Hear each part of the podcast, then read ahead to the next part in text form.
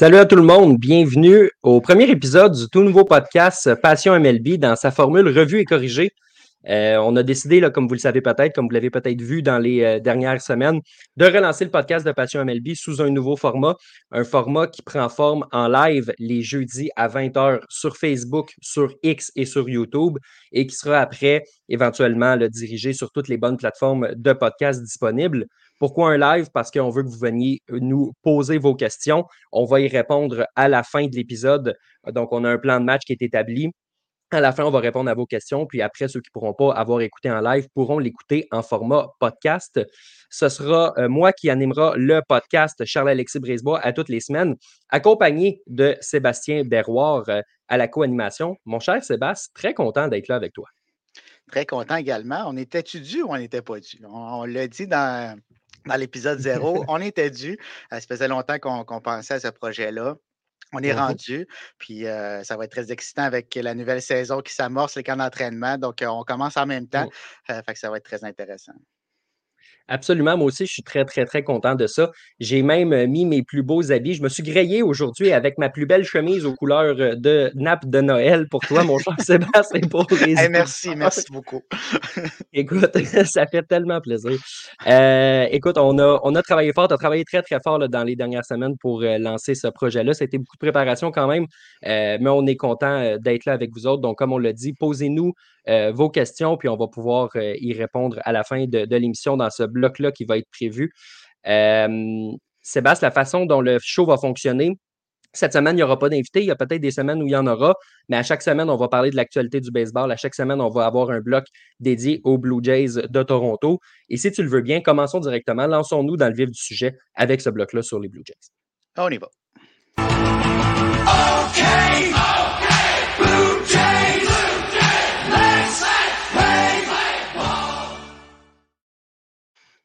Les camps d'entraînement qui ont commencé dans les dernières semaines, on est le 29 février, c'est donc dire que ça fait environ une semaine euh, que les matchs préparatoires ont commencé. Les Blue Jays qui ont une fiche de hey, peu importe, c'est les premières semaines du match préparatoire. Les, en cinquième manche, c'est les matchs des Bisons de Buffalo contre les High Valley quand tu affrontes un club comme Philadelphie ou Scranton quand tu affrontes les Yankees. C'est pas important la fiche. Ce qui est important, c'est la façon dont les joueurs se comportent sur le terrain au cours du camp? Est-ce qu'ils sont blessés? Est-ce qu'ils sont en forme? Ben, en fait, la réponse est oui, parce que Sébastien, au camp d'entraînement, c'est un classique. Tous les joueurs sont dans la meilleure forme de leur vie. Ils n'ont jamais été aussi bien que ça. C'est-tu le fun, le camp d'entraînement, pareil? Ben oui, hein? as-tu des noms en tête ou tu lançais ça comme ça euh, en pensant à personne? Écoute, je peux-tu te parler d'un gars qui s'est fait pousser une encore plus grosse barbe qu'il avait, puis je parle pas de Donny Baseball ici, même si c'est majestueux, là, sa barbe blanche. Euh, je parle d'un gars qui s'est fait pousser une coupe mulet, puis je parle d'un gars qui a appris à son mariage que Shohei Otani rejoindrait pas les rangs des Blue Jays de Toronto. Je parle de M. Alec Manoa en personne. Euh, qu'est-ce qu'on pense de ce début de camp-là d'Alec Manoa? Beaucoup de choses ou peu de choses selon, là, on n'est pas trop sûr. Euh, comme tu l'as dit, oui, il a appris à son mariage, il allait marcher dans l'allée. Puis là, son père a appris que, que chez Otani ne signerait pas à, Toronto. Donc, c'était un, début de, saison un petit peu euh, rocambolesque, pour lui. Euh, puis à son premier départ aussi au camp d'entraînement, ça a été très difficile. on dirait que c'est une histoire qui se répète pour Manoa on pense qu'il est en train de revenir, on pense qu'il est prêt, on pense qu'il est dans la meilleure forme de sa carrière, euh, mais ce n'est pas encore le cas. Il n'est pas encore rendu là. Euh, on le sait, c'est ce qui ne fonctionne pas, bien, c'est sa confiance. Euh, c'est très difficile à aller chercher. Très, très facile à perdre, mais très difficile à aller rechercher par la suite. donc, ça va être un long parcours pour Manoa de revenir s'il réussit à le faire parce qu'on n'est toujours pas sûr qu'il va le faire. Non, exact. Ce sera, sera pas simple. Évidemment, on parle quand même juste d'un premier départ dans les pamplemousses qui a vraiment pas été bon, mais c'est quand même juste un départ. Euh, c'est à prendre en considération. Ça faisait six mois qu'il n'avait pas lancé, mais quand tu te dis, ah, écoute, les, les, bagues de série mondiale, ça ne se gagne pas dans le 3A, puis quand tu as ce genre de déclaration-là qui, qui, caractérise si bien Alec Manoa, il faut quand même que tu livres un peu la performance. Tu sais, d'atteindre trois joueurs des Tigers, c'est pas l'équipe la plus redoutable qui existe sur Terre non plus. Ça commence, ça commence mal un camp d'entraînement. Puis moi, ce que j'ai pas aimé, tu me diras ce que tu en penses, c'est que euh, oui, la vélocité de ses tirs était là. Il y a des tirs qui ont atteint les 94-95 000 à l'heure. Alec Manoa, on le sait, c'est pas un gars qui lance à 100 nécessairement. C'est un gars qui, euh, qui, qui, a une balle rapide qui est pas la plus rapide du monde. Donc, de voir qu'au mois de février, il était capable de topper 95, c'était bon. Puis lui, il a dit ben écoute, moi, je suis content du 95. Après ça, on travaillera sur le contrôle. Sébastien, moi, je ne suis pas un lanceur du baseball majeur. Mais c'est-tu moi c'est pas si facile que ça du contrôle quand même? Parce que sinon, il y en a beaucoup là, qui pourraient être des bons lanceurs dans le baseball si ce n'était que du sacro-saint contrôle. Exactement. C'est n'est pas juste une question de vélocité, c'est une question de contrôle. Puis tu l'as mentionné, euh, oui, il ne va pas lancer à 100 000 à l'heure, mais la différence entre sa balle rapide et ses balles à effet, c'est ça qui fait sa force. Donc, s'il ne mmh contrôle pas sa, balle rapide, ça n'a plus aucun effet. Euh, les frappeurs l'attendent, attendent le ballon de plage qui s'en vient, la balle à effet qui va être en plein cœur du mar parce qu'il tire de l'arrière dans les comptes, ou ça va être des frappeurs atteints comme on l'a vu contre les Tigers. Puis que ce soit les Tigers ou n'importe quelle formation du baseball majeur, tu ne peux pas atteindre des frappeurs, tu ne peux pas mettre des coureurs sur les sentiers de cette façon-là. Il faut que tu fasses travailler l'adversaire. Puis ça, il ne l'a pas fait, puis ça fait longtemps qu'il ne l'a pas fait non plus. Euh, donc, c'est un peu, tu, l'as dit, c'est le premier départ, mais ça en fait plusieurs quand on les met toutes euh, bout à bout. Ben, ça fait que ça ne va pas très bien depuis une longue période de temps. Exactement. Donc, on va voir s'il va réussir à s'en sortir. S'il s'en sort d'ailleurs, mon cher Sébastien, est-ce que ça va être grâce à lui ou grâce à Dieu? On n'est pas trop sûr parce que selon si, on lui demande personnellement, il va dire que ça va être grâce à Dieu parce que c'est lui qui décide si, euh, euh, si ça va bien ou pas ou s'il est disponible ou pas. Euh, mais ça fait partie du personnage. C'est peut-être ça qui fait défaut aussi. On dirait qu'il manque un petit quelque chose quant au sérieux de, de, son travail, mais il est comme ça, on ne le changera pas. Il va falloir qu'il passe à travers ces moments plus difficiles. Alec Manoa, qui présentement est le favori pour le poste de lanceur numéro 5 des Blue Jays, puis je dis numéro 5, s'il performe à la hauteur de son talent, peut-être qu'on va décider de, le trouver un petit peu plus important qu'Yusei Kikuchi, mais disons pour un poste de partant en général, mais c'est quoi la compétition dans les faits? Tu as, un Yariel Rodriguez qui est là, mais qui n'a pas lancé depuis un an. Est-ce qu'il est prêt à être partant dans le baseball majeur? Moi, je ne suis pas prêt à dire ça. Tu as des gars comme Bowden Francis, comme Mitch White, qui n'est pas. Mitch White, il apporte de la profondeur dans la rotation, mais écoute, si tu es rendu à Mitch White, c'est que tu as il est le temps que tu explores le, marché des grands si tu veux mon avis. Donc, jusqu'à quel point ça va y prendre un, un camp juste correct pour se faufiler dans cette chaise-là de numéro 5 pour commencer l'année, d'après toi?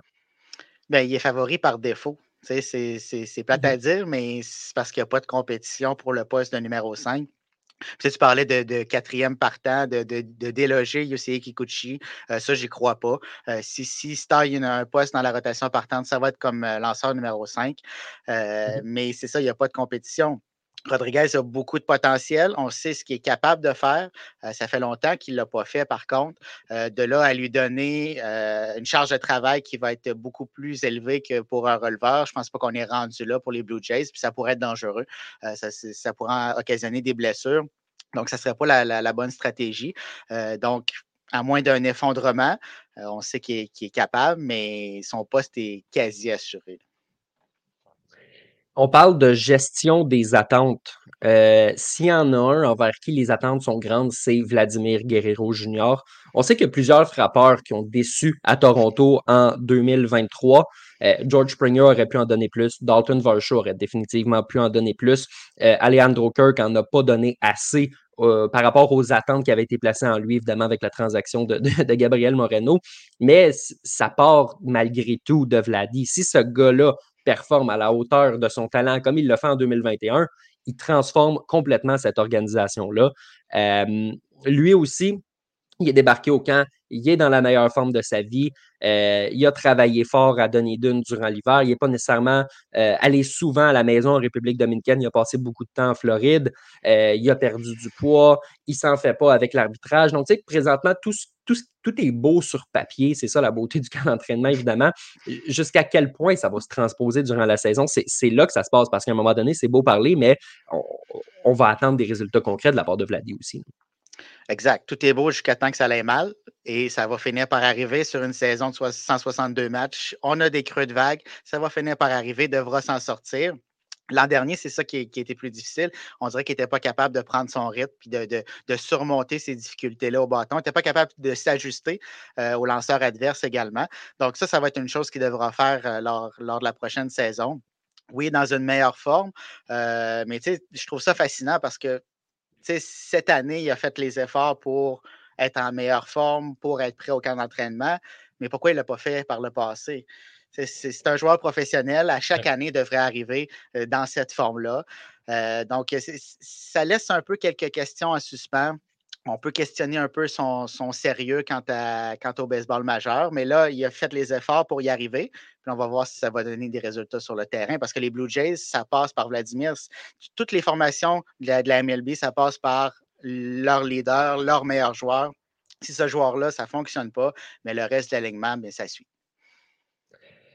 On a un commentaire ici de la part de mon père, évidemment, qui se présente encore une fois. Merci d'être là pour, euh, pour ce, live, un classique euh, des lives de Passion MLB. Euh, le plaisir de jouer, c'est vrai qu'on l'a perdu un petit peu. On, a senti qu'il l'a perdu. Est-ce que tu penses qu'il est un peu dans sa tête? Tu sais, lui et Beau Bichette, présentement, les deux sont, sont à deux ans de l'autonomie. Euh, c'est une situation qui est importante quand même pour les Blue Jays parce que si ces deux gars-là partent en même temps, on s'entend qu'on ne parle plus du tout de la même franchise. Euh, ça joue dans la tête des partisans, ça joue assurément dans la tête des dirigeants. Jusqu'à quel point ça joue dans la tête des gars aussi qui se disent hey, si j'ai deux bonnes saisons, là, je peux cacher parce qu'on a vu qu'il y a de l'argent quand même sur le marché des, agents libres pour ceux qui signent, parce qu'il reste encore des, des gars à, signer. je ne pensais pas qu'à la fin du mois de février. Oui, c'est ça. je pense, les deux ne sont pas représentés par Boras, donc c'est un, bon point, mais jusqu'à quel point tu penses que les gars sont dans leur tête en ce moment? Ben, c'est sûr que ça a un impact. On ne peut pas mettre ça de côté complètement puis continuer à jouer puis faire comme si ça n'existait pas. C'est là. On est à deux ans de mmh l'autonomie, euh, puis c'est une des, décisions les plus importantes de, la vie de chacun des joueurs, euh, avec qui vont signer, euh, pour quel, quel montant. il y a les familles qui sont impliquées. par contre, si on compare Bobichette et Vladimir, on, on s'entend que ce n'est pas la même situation. On dirait que Bobichette gère mieux cette situation-là, peut-être que Vladimir. Et peut-être aussi que le club gère mieux la situation avec Bichette qu'avec Vladimir. Donc, euh, euh, c'est difficile de comparer les, deux situations, mais euh, c'est sûr et certain que ça a un impact. Puis, ça a un impact cette année et encore plus l'année prochaine, alors que ça va être la dernière année de, de leur contrat. Moi, le sentiment que j'ai, c'est que peut-être moins Beau Bichette parce qu'il avait déjà signé un contrat de trois ans pour l'année à l'autonomie. Il ne va pas année par année. Il a connu une moins, euh, quand même une belle saison 2023. Une chance qu'il ait été là à Toronto. les blessures ont déraillé, mais ça, c'est autre chose. Mais Guerrero, j'ai l'impression que l'hiver qui vient de passer, c'était pas le bon moment pour négocier pour lui parce que ça faisait deux saisons en dessous de ses standards. Puis là, s'il connaît une grosse saison, dans un an, il va se dire ben, écoute, je suis juste à un an de l'autonomie. Est-ce que je peux vraiment me priver de ça quand c'est au bout des doigts, là, je le sens, c'est là. J'ai l'impression que ça va être dur à ce point-ci de, de les empêcher, en raison de la saison plus difficile en 2023, de, les empêcher d'aller goûter à ce marché-là, ultimement, en raison des circonstances. Oui, c'est plutôt rare, hein, un joueur qui, qui va signer un contrat à long terme à une seule année de son autonomie. Souvent, ça va être des jeunes joueurs qui, vont signer à un très jeune âge, un contrat de, 10-12 ans. Euh, mais quand on est à un an, est-ce que le gain net est vraiment important pour, pour signer un contrat à long terme alors qu'on pourrait aller chercher avec toutes les formations qui vont nous faire des offres ou presque, euh, un montant faramineux? Euh, donc, ça serait très surprenant qu'un des deux ou même les deux signent avec les Blue Jays avant de se rendre au bout de leur contrat. Saison morte des Blue Jays de Toronto, mon cher Sébastien. Euh, ça n'a pas été extraordinaire. Eh, c'était mort, c'était mort. Une, fois une, fois l'histoire de l'avion terminée, on sait tous exactement de, quoi on parle avec l'histoire de, de Shohei Otani, qui était à ce moment-là l'avion le plus suivi au monde, pendant que Shohei Otani lui-même suivait ça de sa maison en Californie, avec la ferme, la ferme intention de, signer avec les Dodgers. Une fois que ça s'est passé, bon, il y a eu des Isaiah Kenner Falefa, il y a eu des Kevin Kiermaier, il y a eu euh, Yariel Rodriguez, il y a eu Justin Turner, et c'est ça. ça. Daniel Vogelbach, il ne faut pas que tu l'oublies. Oh, écoute, Daniel Vogelbach qui n'a pas joué défensivement depuis deux ans, qui va racheter. Là, tu te souviens-tu, il avait joué, je pense, deux parties en 2020 avec Toronto. Ça a été. Euh, C'était probablement déjà trop, mais. un passage marquant. Oui. donc, tu sais, il y, a des gars comme ça, Escobar aussi, là, qui a signé un contrat des mineurs. Euh, pas d'ajout euh, majeur à cette formation-là, surtout du remplaçage. Tu sais, dans les faits, Justin Turner, qui est un ajout qui est intéressant, mais il vient remplacer Brandon Belt, qui a été tant qu'à moi, en deuxième moitié de saison, peut-être l'un des meilleurs, si ce n'est pas le meilleur frappeur des Blue Jays. Euh, tu sais, tu as, Whit Merrifield qui est parti, qui a été remplacé par IKF. Tu as Kiermaier qui vient remplacer Kiermaier. Tu as Yariel Rodriguez qui peut remplacer un gars comme John Ryu s'il arrive à devenir partant. Donc, tu as eu une saison en deçà des attentes, puis tu connais ce genre de saison morte-là. Gros sentiment de, de, de, sentiment non accompli, justement. Oui, en plein ça. On n'a pas une meilleure formation que l'an dernier. Euh, ça, c'est sûr et certain. Puis l'an dernier, on n'a pas euh, répondu aux attentes. Donc, on ne s'attend pas à ce qu'ils répondent aux attentes encore cette année. Puis on a des doutes sur, tu sais, la saison morte n'est pas terminée, c'est le camp d'entraînement, il reste encore du temps, mais on ne s'attend pas vraiment à ce qu'une signature arrive un peu de nulle part, sauf peut-être Matt Chapman qui pourrait revenir à Toronto s'il baisse ses attentes salariales ou s'il baisse le nombre d'années qui est relié à son contrat. Mais euh, on a un gros trou au troisième coussin. Euh, Justin Turner, qui ne sera pas le joueur de troisième but régulier de l'équipe, c'est un vétéran, va, agir à titre de, frappeur de choix. Euh, tu ne veux pas nécessairement avoir Connor Ferlefa comme joueur de troisième but régulier. c'est un joueur qui peut jouer un peu partout sur le terrain, mais il est, là un peu comme, comme joueur de banc. Donc, on a vraiment un gros trou à cette position-là. On a un trou au deuxième coussin aussi. tu as parlé de Whit Merrifield. il a accompli des belles choses l'an dernier. puis c'est un leader également. donc, je ne pense pas que Kevin Biggio puisse amener ce, leadership-là, des Santiago Espinal. donc, on n'a vraiment pas une meilleure formation que l'an dernier. Et pourtant, on s'en va à la guerre contre les mêmes équipes ou presque. Euh, les Orioles de Baltimore qui se sont améliorés, euh, les Yankees de New York également, même si on a des lacunes dans la rotation partante. Les Rays de Tampa Bay, mais comme à chaque année, ils vont être là. On ne sait pas comment, mais ils vont être là. Donc, euh, ça, va être difficile. S'il n'y a pas de mouvement de personnel dès maintenant ou au cours de la saison, ça risque, on risque de travailler fort. Alexandra Philibert, Alex, qui était avec Patient MLB avant, qui nous rappelle justement que Turner a quand même 39 ans, donc ça fait en sorte que c'est un, joueur qui est plus âgé.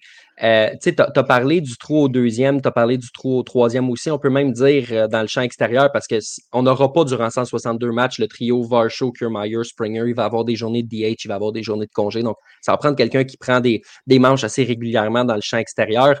Euh, mais présentement, le, trou est au troisième but la grosse question, c'est ça, ultimement. Nick Hull qui nous dit on va pas avoir un gros troisième but avec les Blue Jays. C'est pas mal ça en ce moment. la réalité, c'est qu'il euh, y a Matt Chapman qui est sur le marché. Mais moi, de la façon dont je le vois, c'est si tu vas pas le chercher en ce moment, tu as vraiment un univers qui est. Tu te retrouves avec une équipe qui est vraiment inférieure à celle de l'année précédente. Puis si tu vas le chercher, tu te retrouves à peu près avec ce que tu avais l'an passé. Puis on se rappellera que c'est une équipe qui a déçu. Donc, est-ce que le meilleur des scénarios, c'est de revenir où est-ce qu'on était? Puis pour y arriver, il faut que tu mettes beaucoup d'argent, puis il faut que tu dépasses la taxe de luxe, puis que tu payes un, montant de taxe de luxe. C'est tout ça le, meilleur scénario en ce moment pour un Matt Chapman qui, je te le rappelle, là, à partir du 1er mai, ce n'était pas exactement le meilleur frappeur de la Ligue non plus. Non, exactement. Excellent défensivement, mais au bâton, c'est plus difficile. Puis ben là, c'est de décider si on y va avec un Matt Chapman, qu'on dépasse le seuil de la taxe de luxe aussi bien y aller pour vrai, puis aller chercher d'autres éléments qu'on va avoir besoin pour euh, se rendre plus loin que l'an dernier, parce que euh, c'est c'est pas avec un Matt Chapman, selon moi, qu'on va se rendre plus loin euh, que les dernières séries éliminatoires. donc, tu sais, je pense qu'on a trop de joueurs de bas de l'alignement présentement chez, chez les Blue Jays on n'a pas vraiment de cinquième frappeur, de sixième frappeur. on a des joueurs qui mmh. sont excellents défensifs, qui peuvent frapper dans les rôles 7, 8, 9 de, l'alignement offensif, mais d'avoir des frappeurs qui peuvent faire le travail comme 5 et 6, là, présentement, on n'en a pas. Euh, puis d'amener un Matt Chapman, oui, ça pourrait aider à ce niveau-là s'il connaît plus de succès que l'an dernier offensivement. C'est sûr que ça stabilise par contre ta défensive à l'avant Exactement. Donc, on, verra ce que ça va donner là, par rapport à, à, ces Blue Jays-là. Notre collègue Pascal Harvey de Passion MLB qui nous dit les lanceurs des Jays devront encore dominer pour camoufler les lacunes offensives. Euh, je te pose une question un peu.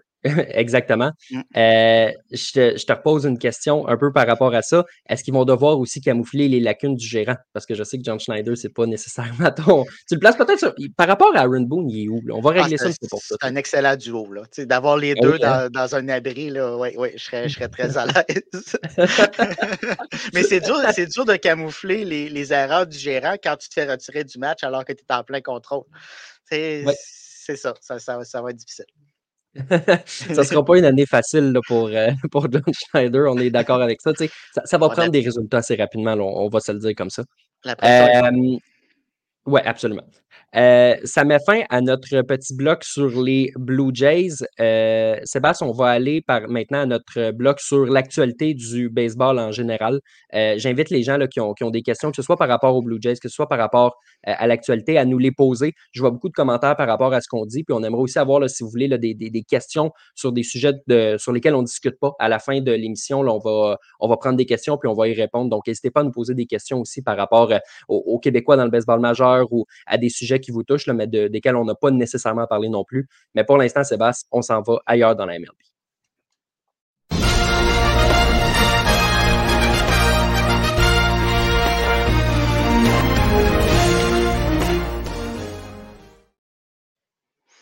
D'ailleurs, dans la MLB, ça nous amène forcément à Los Angeles. C'est le premier podcast de l'année, donc on va faire un, petit recap. On va vous apprendre que les Dodgers ont été actifs cet hiver. Hein? Je ne sais pas si vous savez, là, il, y a, il y a deux joueurs, le Shohei Otani, Yoshinobu Yamamoto, ils, ont été, ils ont été un peu euh, médiatisés au cours de la saison morte.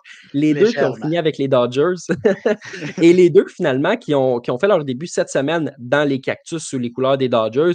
Shohei Otani qui a frappé la longue balle. Yamamoto qui a été complètement dominant. Ça, commence bien pour les Dodgers. Hein.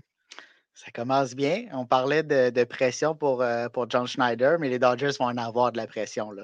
Euh, avec les acquisitions qu'on a faites durant, durant l'hiver, Shohei Otani, Yamamoto, comme tu l'as dit, Tyler Glasnow dans la rotation. On a ajouté d'autres vétérans, James Paxton, euh, Théoscar. Donc, euh, on, a construit un club qui est capable de remporter les grands honneurs, restera à traduire euh, sur le terrain pour gagner parce que ce n'est pas fait. Hein. Il y a, d'autres clubs on peut penser aux Braves d'Atlanta qui, vont rivaliser avec les Dodgers, euh, mais présentement, toute la pression est sur, euh, Los Angeles.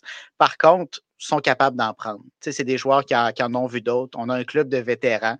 on a un club qui a de l'expérience, qui veut gagner, qui a soif de victoire. donc, ça va être très intéressant à suivre. Moi, la question que j'ai pour toi par rapport aux Dodgers, euh, écoute, superbe saison morte, on n'a pas à chialer là-dessus, évidemment.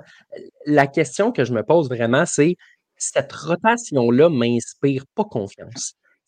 Yamamoto, je pense qu'il va avoir une superbe saison recrue, mais je pense aussi qu'il va manquer de gaz en fin de saison, peut-être malheureusement pour les Dodgers en série, euh, parce que c'est un lanceur qui est habitué de lancer une fois par semaine. Là, il va lancer une fois aux 5-6 jours avec les Dodgers. Ça peut être similaire en début d'année, mais rendu en août, en septembre, ça se peut que ça commence à faire beaucoup pour son bras.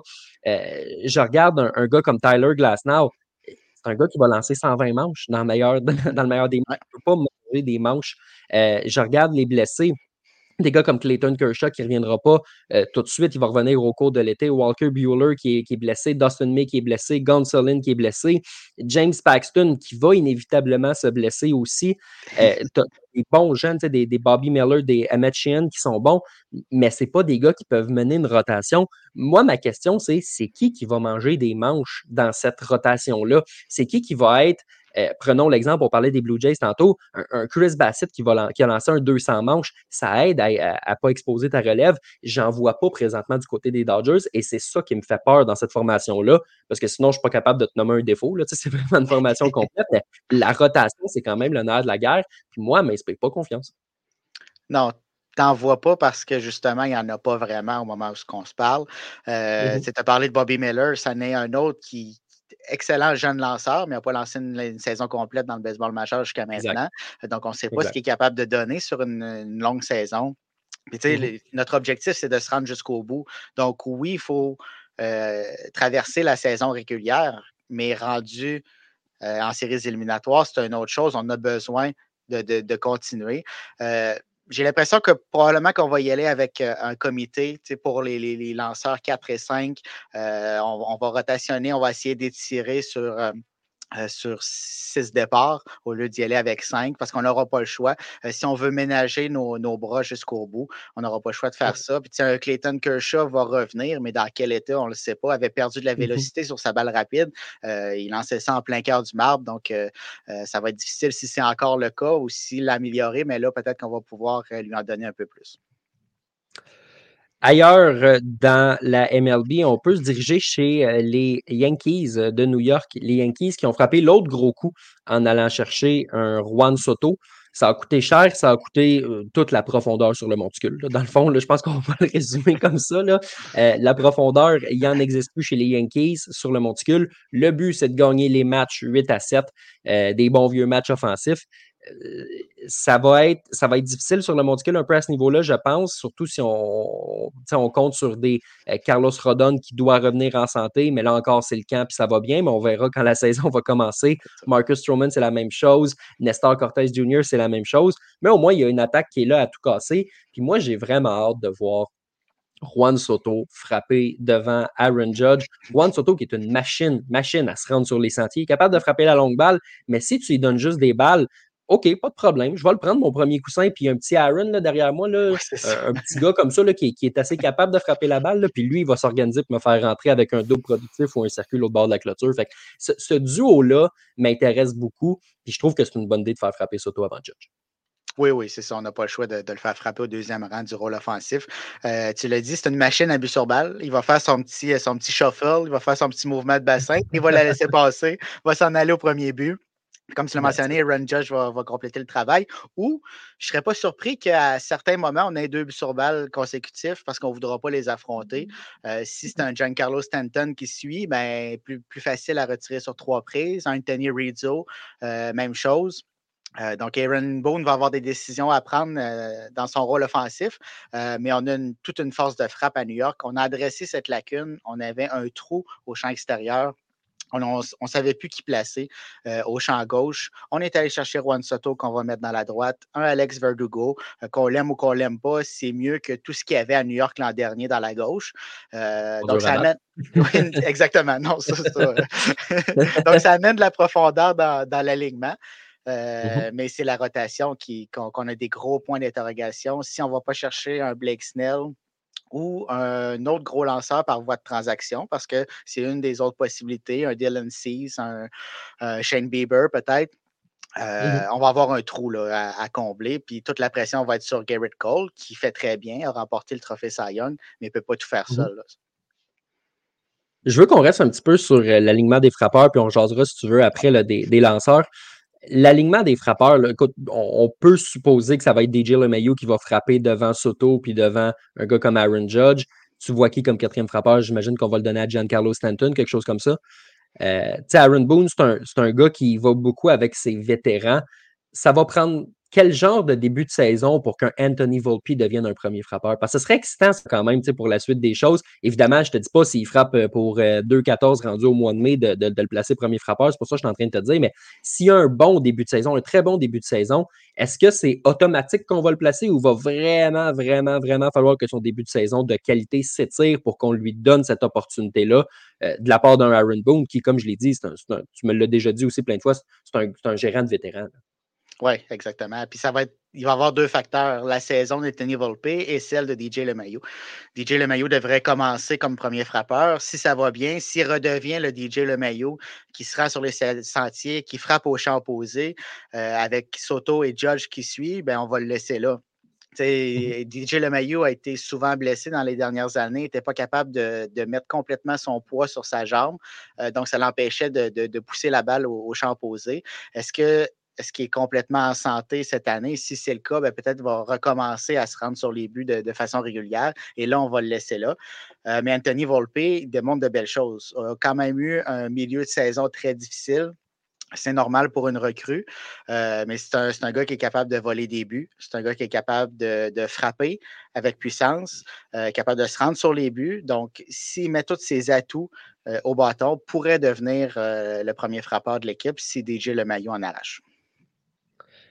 Tu parlais de la, rotation un peu tantôt. Sur une échelle de 1 à 10, à quel point tu vas t'ennuyer de Michael King? Je pense pas que c'est une phrase qu'on s'attendait à prononcer il y a quelques mois. Là, on l'a essayé un petit peu par, par principe, je sais pas, en fin de saison, comme partant. Puis finalement, ça a été une des pièces maîtresses pour aller chercher Juan Soto, qui l'a cru. Mais mm-hmm. ultimement, avec cette profondeur-là qui, qui, est quand même absente chez les Yankees, vas-tu t'en ennuyer de Michael King? Ben, c'est sûr et certain. Si c'est le Michael King qui a lancé l'an dernier, les Yankees vont s'en, vont s'en ennuyer euh, parce qu'il amenait quelque chose qu'on n'avait pas. Il était capable de prendre des manches, on en parlait tantôt, mais Michael King était capable de le faire autant comme lanceur partant qu'en provenance de l'enclos de relève. Euh, donc, c'est un, c'est un lanceur qui est polyvalent, que tu peux placer dans plusieurs situations Euh, des fois, on utilisait un, opener, c'est lui qui arrivait par la suite. Euh, donc, c'est sûr que ça laisse un trou dans la rotation partante. Euh, présentement, on n'a pas, pas de cinquième partant, mais il serait préférable d'avoir un, lanceur qui est capable de lancer au poste de numéro 2 et 3 et de reculer les autres pour avoir plus de profondeur et d'enlever la pression sur des lanceurs qui souvent sont blessés. Question pour toi, très simple en restant dans cette division-là d'Est de l'américaine. Ça s'intitule Qu'est-ce qui se passe à Boston? Rien. T'as-tu une autre question? non, malheureusement, j'étais à la fin de ah, ma liste comme ça. Mais écoute, on, on, voit que c'était pas Bloom le problème. Hein, quand même, on met un, autre patron des opérations baseball, mais quand tu as le budget que tu as, puis quand tu as des patrons qui sont aussi radins que ceux des Red Sox, hmm. à un moment donné, il n'y a pas grand-chose que tu puisses faire. Dommage pour les partisans des Red Sox parce que une MLB en santé, passe par une rivalité Yankees-Red Sox qui est mmh à son apogée. Les Yankees sont allés chercher Juan Soto. Peut-être qu'il va être là pour juste un an, peut-être qu'il va rester à longtemps, mais ça aurait été le fun de capitaliser là-dessus pendant en plus qu'il y a un, euh, documentaire Netflix qui se tourne sur cette année-là. OK, nouvelle question. J'ai plein de questions pour toi. Qu'est-ce qu'ils vont dire dans ce documentaire-là? Ils vont-tu dire tous les joueurs qui sont pas allés chercher? oui, c'est ça. On va demander à Raphaël Devers, veux-tu être la vedette de ce documentaire-là? C'est un gars plus réservé. Il dit Ah non, pas nécessairement. Ça, va être qui la vedette? Nouvelle question. Ça va être qui la vedette de ce documentaire-là? Il y en a-tu d'autres? Je sais pas. ça va-tu juste être voici comment Alex Cora a fini par partir de Boston? Ah, ça se peut, ça se peut très bien. Ça, risque d'arriver à un moment ou à un autre. On va espérer pour, euh, pour les partisans des Red Sox que ça soit euh, plus tard que, que tôt, mais c'est très spécial ce qui se passe à Boston. Hein. Tu, parlais des mmh Yankees. Oui, on ne gagne pas nécessairement des championnats. Euh, oui, on peut blâmer euh, le propriétaire Al Steinbrenner sur certains aspects, euh, mais quand même, on dépense. On, on, fait des revenus, on les réinvestit en partie dans mmh l'alignement. Mais à Boston, c'est vraiment pas le cas. Là. Puis j'ai souvent blâmé Shane Bloom, puis finalement, je me suis trompé parce que il avait les deux mains liées, il ne pouvait pas rien faire avec ben cette équipe-là. Alors qu'il n'était pas si loin d'avoir un club compétitif, aurait pu faire quelques ajouts. On avait l'argent pour le faire, mais non, on va laisser ça aller. On va échanger nos vétérans, ce qu'on n'avait jamais fait depuis plusieurs années. Euh, mmh donc, c'est triste ce qui se passe à Boston. Puis, tu sais, être un partisan des Red Sox, tu te dis, est-ce que je vais aller encourager ce club-là, aller mettre de l'argent? Pour aller remplir les poches du propriétaire en sachant très bien qu'il n'y aura absolument rien sur le terrain pour cette année, puis probablement pour les, années à venir. Ben non, exactement. C'est spécial que c'est les Yankees puis les Orioles. Tu sais, comme Nick, le, Nicole en parle, mm. les Yankees ont du gros stock avec les Orioles. C'est ces deux équipes-là qui sont à battre dans la division. C'est pas, pas, normal, en tout respect pour les Orioles de Baltimore, là, qui ont vraiment un beau futur, en plus avec un nouveau propriétaire qui arrive. C'est pas normal que ce soit les, les Orioles qui soient au cœur de, de, de cette histoire-là. C'est pas normal que la rivalité soit avec Baltimore. Il faut, faut, que ce soit avec Boston. Donc, ça, c'est un petit peu dommage à ce niveau-là. Mais à un moment donné, qu'est-ce que tu veux qu'on y fasse? Ils ont Jordan Montgomery qui est littéralement dans leur cours. Sa femme qui, fait sa, résidence de médecine, si je ne me trompe pas, à Boston. Ils ont habité durant la saison morte à Boston. Il est là. Les Rangers n'ont pas les fonds pour le signer à cause du contrat de télé. Il est là à Boston. Il leur parle par Zoom. ils sont pas capables de le signer. Est-ce que, puis écoute, parlons-en justement des agents libres parce qu'il en reste quelques-uns. Ça, c'en est un gros Jordan Montgomery. Tu le vois-tu finalement à la Boston ou tu te dis, ben non, ils sortiront pas l'argent puis il va être obligé de signer avec les Angels de Los Angeles, mettons? ben, je vais te retourner une question. Toi, tu signes-tu euh, avec les Red Sox ou euh, avec les Angels? C'était Jordan Montgomery? Eh boy, je pense que je peux. c'est vrai. c'est chiant quand c'est tes deux seules options. Je vais dire Boston juste parce que c'est une franchise historique, mais euh, non, non, ces gars-là sont pas dans une situation facile. De, de quand, quand, quand, Boston n'est pas un joueur, quand les Mets sont pas un joueur, quand les Padres sont pas un, un, gros joueur comme ça l'a été dans les dernières années, ben forcément, ça, ça, te coûte des options. Jordan Montgomery, j'ai hâte de voir où est-ce qu'il va aller. On dirait que j'ai envie de prédire qu'il va aller à Boston quand même mais j'ai l'impression que le prix va être bien, bien bas pour qu'il signe là-bas. Euh, Sébastien, si je te le pose en petite rafale comme ça, justement, parlons-en des, des, gros clients de, Scott Boras. Euh, Blake Snell, est-ce que tu le vois à New York? Est-ce que tu le vois à San Francisco avec les Angels? Où est-ce que tu le vois, Blake Snell? Ben, c'est très difficile à dire parce qu'on ne sait pas quel genre de contrat il, va signer. Euh, je pense de plus en plus que tous les clients de Boris qui, restent présentement vont diminuer leurs attentes autant euh, du point de vue salarial que le nombre d'années, comme ça a été le cas pour euh, Cody Bellinger. Je pense qu'on est rendu à un point de la, saison morte que là, on ne peut plus, là, on peut plus reculer. On est rendu là, il faut baisser nos attentes, puis on n'aura pas un contrat. Mm-hmm. Je serais très surpris qu'un club donne un 6-7 ans à un de ses, clients-là. Euh, donc, c'est dur de prédire où il va se retrouver en fonction de, ces éléments-là. Euh, mais on entend que les Giants sont très, euh, sont très enclins à le signer. mais est-ce que c'est réciproque? Ça, c'est un, autre, un autre dossier parce qu'on dirait que personne ne va aller à San Francisco. Non, c'est ça. Il y a peut-être Matt Chapman qui va aller à San Francisco. Mhm. Moi, j'ai l'impression qu'il y a un de ces agents libres-là qui va aller à San Francisco, que ce soit probablement Chapman ou Snell. Je pense pas nécessairement Montgomery. Je pense qu'il y en a un des deux, peut-être même les deux, qui vont aller là sur un petit contrat. Mais évidemment, là, ça, ça restera à voir. Euh, Sébastien, le temps file. On ne veut pas faire un podcast d'une heure et demie euh, non plus. Euh, on a quelques questions qui sont en attente comme ça. Donc, euh, j'ai envie qu'on passe à la période de questions.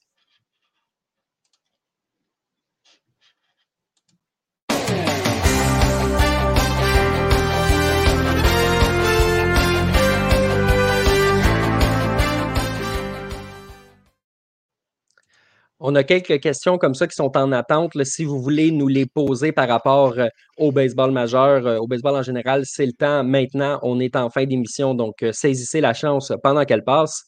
Question ici de mon père.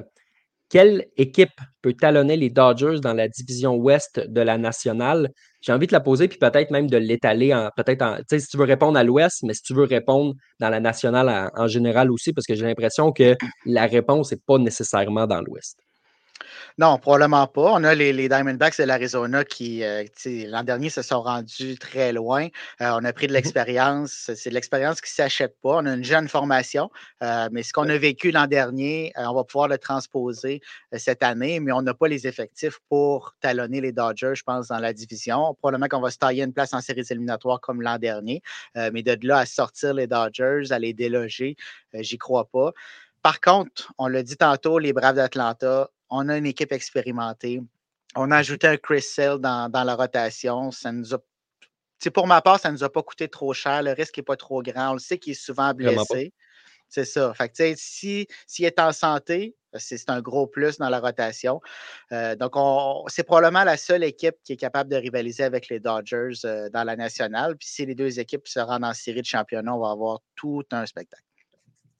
Écoute, la bonne réponse, c'est les Braves d'Atlanta. Il n'y a pas de bonne réponse, mais il y a une bonne réponse. Euh, J'ai envie dans l'Ouest? soumettre. Euh, dans l'Ouest, écoute, il y, a, les Diamondbacks qui se sont améliorés, justement. Les Giants n'ont pas les ressources nécessaires, les Padres et les Rockies, définitivement pas non plus. Euh, j'y vais avec les Braves d'Atlanta. Il y a une équipe, je ne sais pas s'ils sont capables de rivaliser nécessairement, mais c'est une équipe que j'aime beaucoup, beaucoup, beaucoup pour ce qu'ils apportent depuis deux ans. Que les Phillies dans une série contre les Dodgers ont des chances? Ben, on parlait d'expérience, ça, en est une, une équipe avec l'expérience, avec euh, Bryce Harper qui, qui, en a vu d'autres. Euh, on s'est rendu très loin dans les dernières années. L'année passée, ça s'est peut-être moins bien terminé, ou on, s'est rendu moins loin qu'on le pensait. Par contre, mm-hmm. on a quand même une formation très puissante au bâton. Euh, on, a, on, a, de très bons lanceurs le talon d'Achille, c'est toujours la relève à Philadelphie. Euh, mais si, on adresse cette, lacune, ce n'est pas catastrophique, mais si on ajoute des pièces à cet enclos de relève-là, oui, on a une équipe qui peut. Euh, tu sais, les Dodgers, on n'a pas un historique de, de gagnant beaucoup, donc on peut arriver dans une série face aux Phillies, puis puis choquer. Donc, euh, les Phillies, eux, ont, l'expérience, ont gagné, se sont rendus loin. Donc, oui, oui, ça pourrait, être, ça pourrait être une bonne option. Puis, un aspect qui peut avantager les Phillies, c'est peut-être technique rendu là, là, mais ça fait deux, trois ans avec le nouveau format de série qu'on voit que d'avoir une petite pause pendant qu'il y a un 2-3 qui se joue, mmh. ça peut jouer contre toi. Les Phillies pourraient ne pas avoir cette pause-là parce que ça risque d'être les Braves qui gagnent la division. Donc, peut-être que les Phillies pourraient prendre du momentum pour éventuellement battre les Dodgers. Mais écoute, on n'est pas rendu là encore. Mais ne sous-estimons pas trop les Phillies. C'est ce que j'ai envie de dire. Non, mais puis ils l'ont fait l'an dernier avec les Braves. Mmh mmh. Ça fait deux ans qu'ils battent les Braves. Oui, c'est ça. Donc, c'est quand même intéressant. Euh, Sébastien, as-tu vu passer sur les réseaux sociaux les images de Joey Votto qui cherche désespérément une job? La récente, il a dit là, que s'il n'y avait pas de contrat, là, il allait arrêter en protestant, là, il allait arrêter de placer ses paniers d'épicerie dans le rack prévu à cet effet. Des grosses menaces. Écoute, on, y va avec l'artillerie lourde. Martin Hull qui nous demande où pourrait se retrouver Joey Voto. Euh, à ce point-ci, on dirait que les.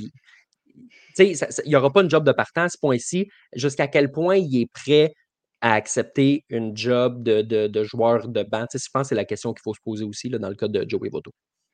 Oui, mais c'est sûr que la réponse logique, ça serait Toronto, mais on n'a pas de place à Toronto pour, pour ce genre de, de, vétérans-là.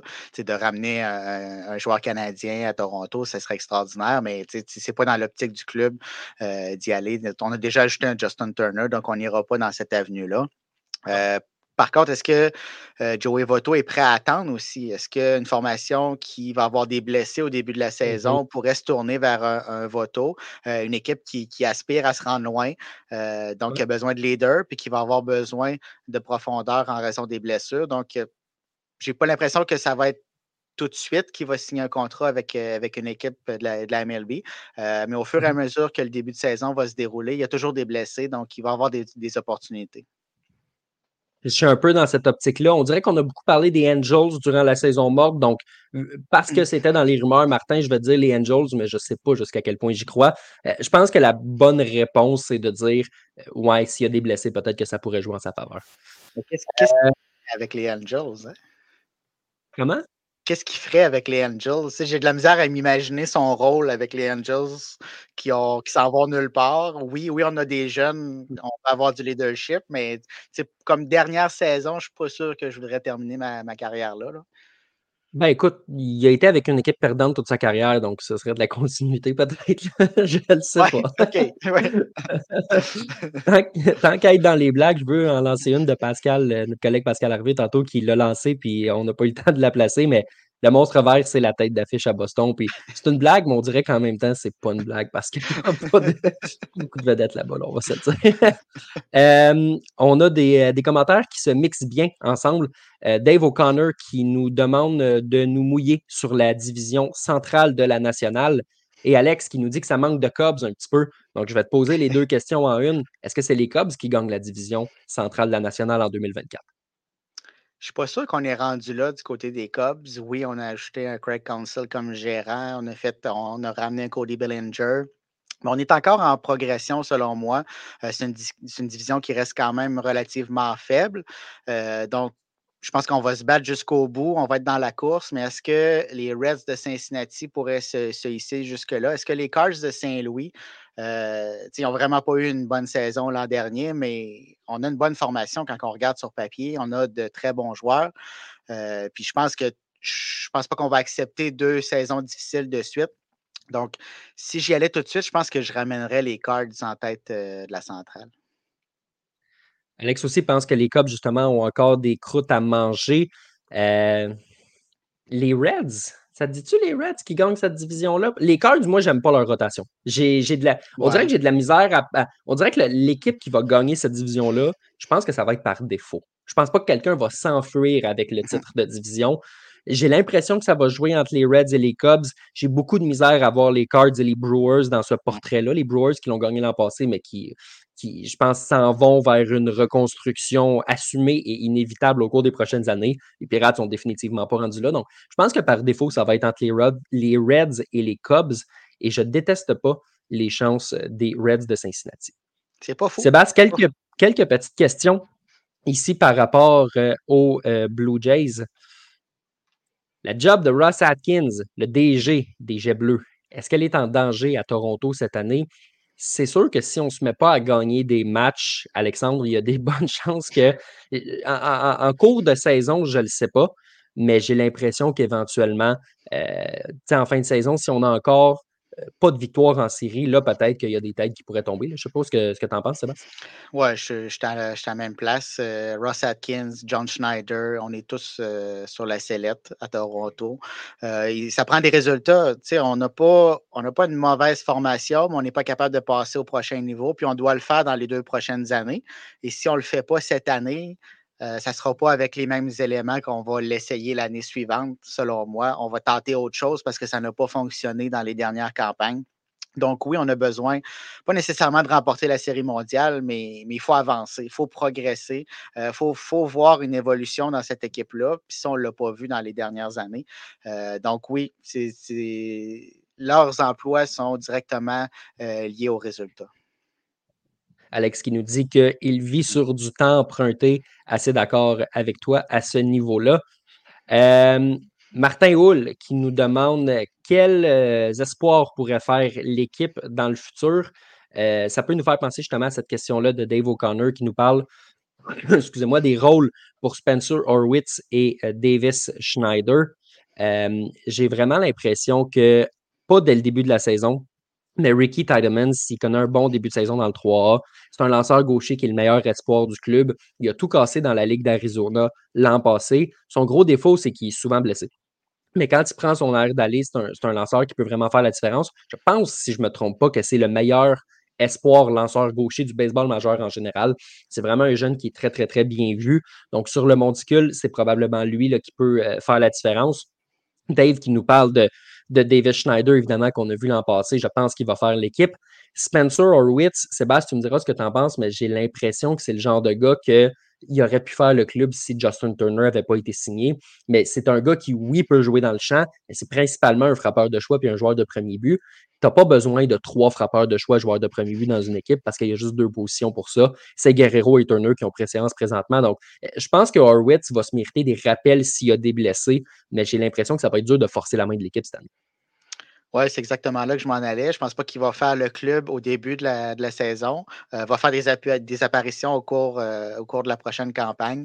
Euh, il est comme entre les deux, on dirait. Puis avec les effectifs qu'on a, ça tombe un peu mal parce que les trous qu'on a, ça ne correspond pas à ce que Witz peut faire. Donc, il ne peut pas mmh combler certaines lacunes des, des Blue Jays en ce moment. Puis pour ce qui est de David Schneider, oui, va faire partie de, l'équipe, mais ne pourra pas être un régulier, selon moi. Défensivement, c'est difficile. Il ne pourra pas prendre le poste au deuxième coussin de façon régulière, euh, mais il va apporter son bâton, euh, puis on va le placer dans des situations qui, sont favorables pour lui. Donc, euh, il va rendre de fiers services. Dernière question qu'on a, qui est aussi par rapport aux Jays, qui est un peu dans, dans la même optique, quels jeunes joueurs peuvent surprendre au camp des Blue Jays? Je ne sais pas ce que tu en penses, Sébastien. Moi, j'ai l'impression qu'Aurelvis Martinez va avoir une vraie chance au cours de ce camp-là. Là, c'est le début du camp. On, se concentre peut-être un petit peu plus sur les vétérans, mais si tu as, utilisé l'expression tantôt amener son bâton, je trouve ça intéressant parce que c'est vrai. Si, si Aurelvis Martinez amène son bâton pour de vrai, puis qu'il force la main de l'équipe, c'est le genre de joueur qui peut percer parce que c'est un joueur d'arrêt court qui joue aussi au troisième but. En fin d'année, l'an passé à Buffalo, on a dit Hey, mon homme, va te pratiquer au deuxième but. Il va peut-être avoir une ouverture là-bas. Donc, s'il peut jouer au troisième but, au deuxième but, dépendant à l'arrêt court, parce qu'on a des doutes sur ses capacités à l'arrêt court, c'est un espoir qu'on a failli rappeler l'an passé en septembre. On a décidé de ne pas le faire finalement. Donc, s'il connaît un gros camp, il va s'aider soit à faire le club ou à se placer en bonne position pour avoir des rappels, parce qu'on l'a dit tantôt, au troisième but puis au deuxième but cette année, ça va être des portes tournantes. Donc, il peut avoir de la place pour un gars comme lui.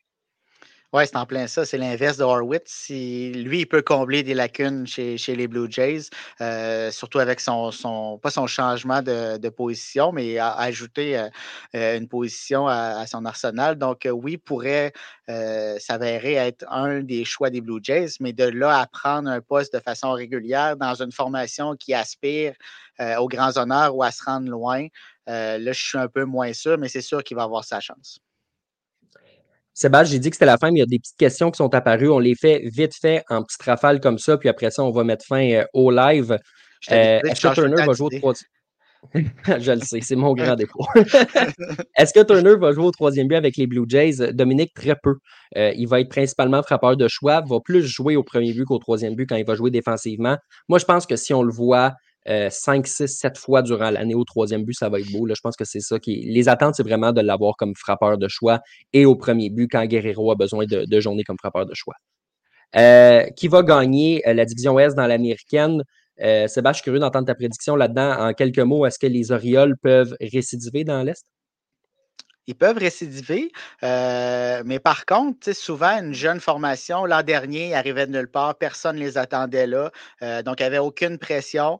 Ils ont réussi à se faufiler en tête de la division avec des équipes qui en ont un peu arraché, les Yankees, les Blue Jays, que ce n'était pas, pas toujours égal. Euh, donc là, cette année, on va avoir la pression. on est presque les favoris pour remporter la division. On a ajouté un Corbin Burns. Donc, tu sais, on, on, a mis les pièces pour remporter cette section-là mais la pression va être là. Donc, est-ce qu'on a la, profondeur? Est-ce qu'on a les leaders pour y arriver? Euh, je ne suis pas sûr. Puis de l'autre côté, je, pense que ça joue entre les Yankees et les, Orioles. Euh, je ne pense pas que les Rays puissent euh, gagner la division, même s'ils devraient avoir mmh. encore une bonne saison. Les Jays, on ne les voit pas vraiment là pour le moment. Donc, ça va être, ça va être une, grosse course entre les, deux puissances. Euh, peut-être un peu plus d'expérience du côté des Yankees qui pourrait faire la différence, mais ça va dépendre comment la, saison va débuter aussi et des blessures. si on n'a aucun contrôle, c'est si les Yankees mmh qui ont l'habitude d'être blessés, mais ça, ça, continue, mais les Orioles vont prendre, vont prendre la peau.